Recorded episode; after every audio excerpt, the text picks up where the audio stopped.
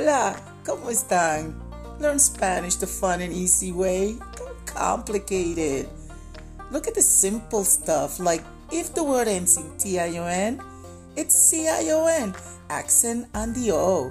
If it ends in S-I-O-N, accent on the O, it stays the same. L-Y, mente. Give me an L-Y word. Really? Realmente. See what I mean? If it ends in TY, it's dead. What? Activity? Actividad. Bravo. You're on your way. Come with me. Ven conmigo. Vamos a aprender a hablar español. You will like it. Te va a gustar. Chao.